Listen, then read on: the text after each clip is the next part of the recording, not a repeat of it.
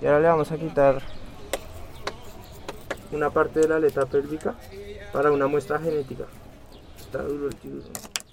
Parece que es un, un Carcarinus falciformis por esta cresta interdorsal que tiene. Y la, ro- la rotación es muy chiquita y eh, esto no está tan fuerte, o sea que todavía no se está reproduciendo. Todavía no empreña. Ya no, Se llama un tiburón pendejo. no, pero aquí. Porque te dejó coger. Él es Carlos Pérez, un biólogo que trabaja para la Fundación Mundo Azul, la cual busca conservar los tiburones a través de la investigación y la educación. Mientras Carlos mide el tamaño del cuerpo, la distancia entre las aletas y verifica si es macho o hembra sobre una tabla de madera, los pescadores miran curiosos cómo alguien puede tener tanto interés en una de las especies más temidas del mar, el tiburón.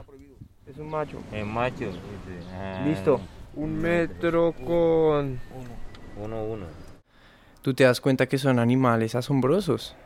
Que ese misterio, ese miedo que tenemos a la rareza no es nada más que una pasión escondida.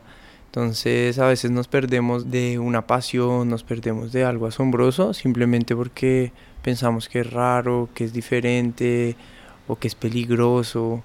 Y en realidad si tú lo con- los conoces a fondo, los tiburones son asombrosos, eh, totalmente diversos, especializados, inteligentes, sociables. Y me gusta, me gusta poder pasarle ese conocimiento a la gente que tiene una imagen totalmente diferente de los tiburones. Y Carlos tiene razón.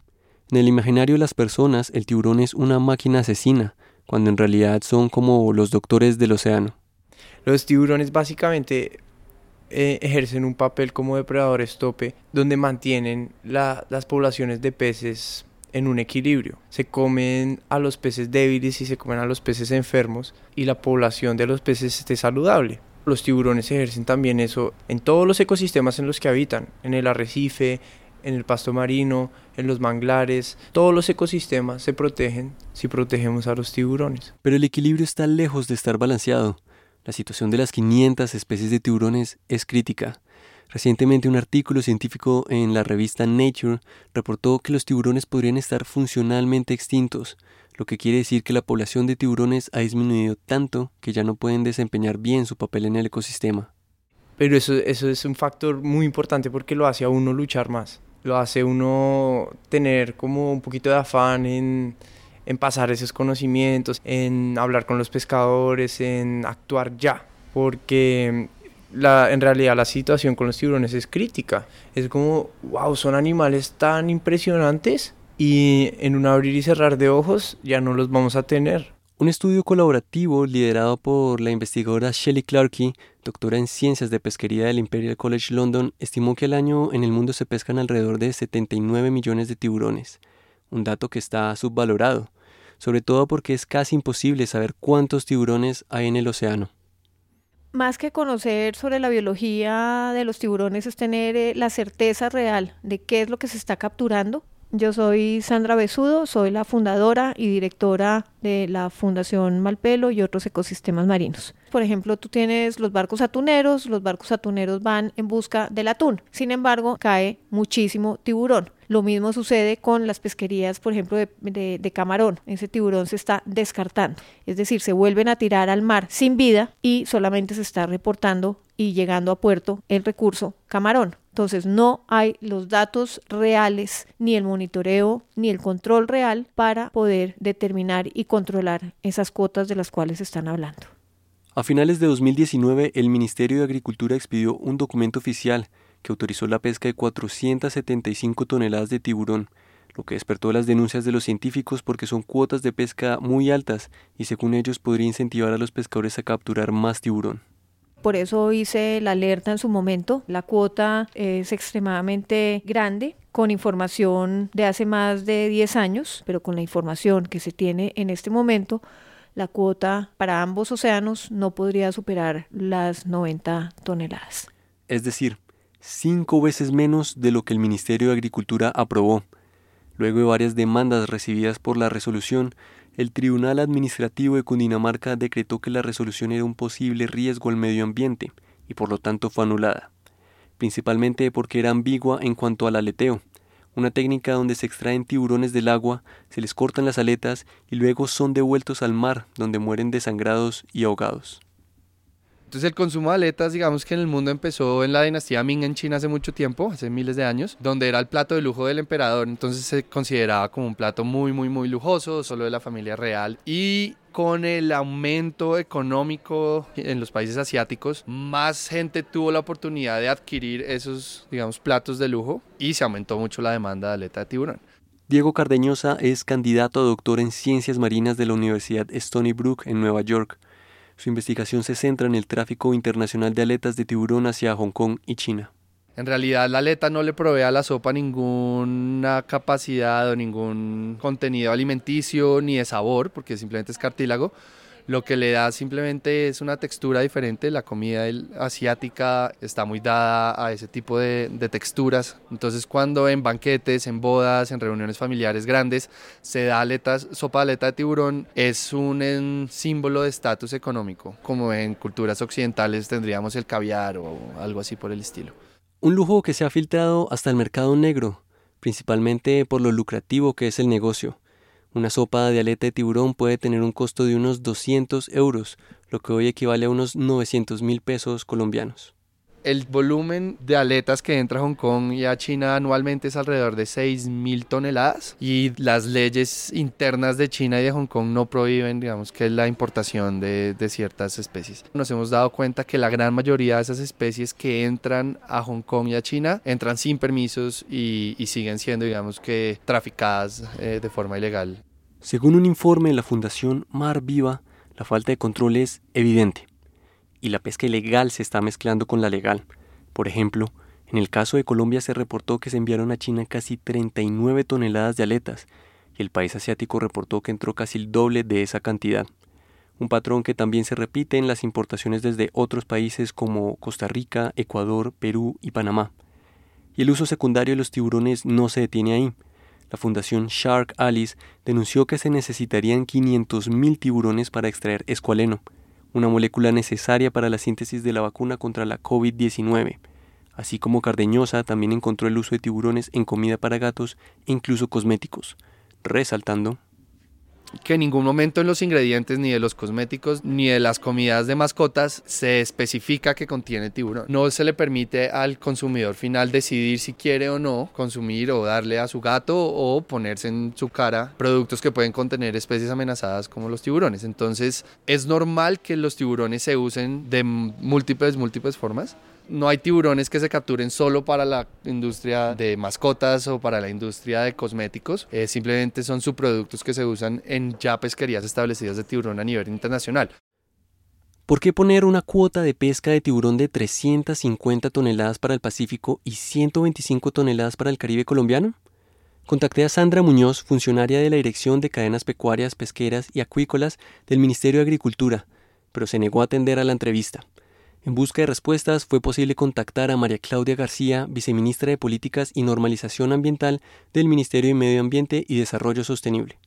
La manera como se regula la actividad pesquera en Colombia son las cuotas de pesca. Si tú no tienes ninguna cuota, ¿contra qué te revisan? Si es mucho, poquito lo que estás llevando, es una medida que permite hacer un control. La resolución que salió en el 2019 se ajustó porque la manera como estaba escrita generó una confusión y una oscuridad en la interpretación de la norma que hizo concluir a muchos sectores que se estaba permitiendo el aleteo y que se estaba permitiendo la, la pesca dirigida a tiburones. Algo con lo que Sandra Besudo no está muy de acuerdo. Para ella, los ajustes a la nueva resolución no son nada más que un intento de justificar esas cuotas. Listo, sí, puedo entender que una cuota puede servir para hacer un manejo, eh, esa nueva resolución básicamente lo que hace es medio defenderse, básicamente se dejó la misma cantidad de, de, la cuota para captura, sin embargo me parece que la cuota es exagerada y que no hay los controles ni el seguimiento para poder cumplir y poder velar por estos recursos. La nueva resolución resalta que la cuota de pesca de tiburones en caso de que se pesque incidentalmente a los tiburones es decir, que el pescador captura sin intención peces que no son de su interés al soltar los anzuelos o las redes, un tema preocupante como reportó el portal de periodismo ambiental Mongabay, señalando que las capturas entre comillas incidentales se han disparado en los últimos años, lo que para los expertos puede ser un incentivo para ocultar la pesca dirigida de tiburón. En Colombia la pesca dirigida a la pesca de tiburones está prohibida. Lo que se tiene en las resoluciones en la normatividad es ese porcentaje de pesca incidental que por llegar en otros artes de pesca, por ejemplo de atún, cosa que yo llego, encuentro un pesquero, no puede superar bajo ninguna circunstancia que por incidentalidad eh, tengan más de ese número de toneladas en un año. Pero acá hay un vacío. Según la resolución, la pesca dirigida solo es ilegal para el sector de la industria, o al menos les autorizan un pequeño porcentaje de incidentalidad, mientras que en la pesca artesanal no está prohibido por la importancia de la carne para las comunidades y el uso de sus productos. Lo que abre la pregunta es si las comunidades pesqueras ven esta resolución como una oportunidad para aumentar la pesca de tiburón y sus aletas. Al borde de una playa, mientras trenzaba su red, más conocida en el arte de pesca como chinchorro, me acerqué a Erasmo Garay Mato, nativo taganguero y parte de la Corporación de Pescadores Chinchorreros de Taganga, para preguntarle si para ellos el tiburón tiene algún valor. Bueno, mira, el tiburón ahora mismo está escaso aquí en esta zona. Casi el tiburón no se coge. Muy poco nosotros pescamos el tiburón. Muy poco. Pero es muy poco. No lo pescan el, el sabor o... No, no, no, no, no. El tiburón es delicioso. Lo que pasa es que el tiburón en estos momentos es una especie que es súper protegida. Porque el tiburón, aunque no lo creamos, no lo creamos, el tiburón está en vía de extinción. Al preguntarle sobre si esta resolución era efectiva para proteger a los tiburones, él cree que el problema es que no hay un control de parte del Estado. Yo creo que el Estado colombiano no está protegiendo nada. En estos momentos que yo estoy viviéndolo aquí, no. Y las autoridades colombianas se hacen de la de la vista gorda. Barcos ecuatorianos pescando tiburón. Y no para coger la carne, sino solamente para coger las aletas. Ellos no aprovechaban la carne. Siquiera nosotros no lo comemos. Ellos lo que hacían era quitarle las aletas y lo tiraban vivo al mar otra vez sin aleta. Que yo no comparto eso. ¿Y qué valor tiene la aleta? Uy, eso a nivel de, internacional tiene un valor grandísimo. Cuando uno coge un tiburón y uno pone las aleticas por ahí y tiene un kilo, lo pagan en 300, 400 Unos días después, junto a Carlos Pérez, el biólogo experto en tiburones que escucharon al inicio del episodio, y junto a Evelio Jaimes, un pescador de 61 años, como sacado de la novela El viejo y el mar de Ernest Hemingway, nos aventuramos a ver qué tan difícil era encontrar el tiburón en una jornada de pesca. Antes de que saliera el sol, salimos en una pequeña lancha rumbo a mar abierto. Si uno no tiene asegurado el gancho, ni se le ocurre meterse lo que lo quite. ¿Y, el, tiburón? El tiburón, pare, o sea, ella tiene sus hijos en, el vientre, como una mujer. Como nosotros, como los humanos, sí. Pero resulta que ellos, entre el vientre, el más grande, se come el más pequeño. Son cosas serias, ¿no? Tras horas de poner carnada, soltar y recoger una y otra vez los anzuelos, de no pescar nada, de aguantar sol, de empezar a sentir el mareo provocado por las olas, la frustración empezó a ganar terreno en nuestras mentes, y cuando menos lo pensamos, en una fracción de segundo un tiburón mordió una de las carnadas. Tan solo por unos instantes fue posible ver la aleta color gris con negro en la punta, pero esta vez el tiburón ganó y se llevó la carnada. ¡Ah, tiburón! ¿El tiburón qué? Te vas a comer la mitad nomás. Comete el resto. Hoy nos dimos cuenta, muy difícil pescarlo. Debería poderse pescar harto, pero ya lastimosamente no están. No están y, y eso es triste. Ya no hay tiburones. Y si hay, hay bebés. Y toca pescarlos porque hay que comer. Si pescas los bebés, ¿cómo vas a tener adultos?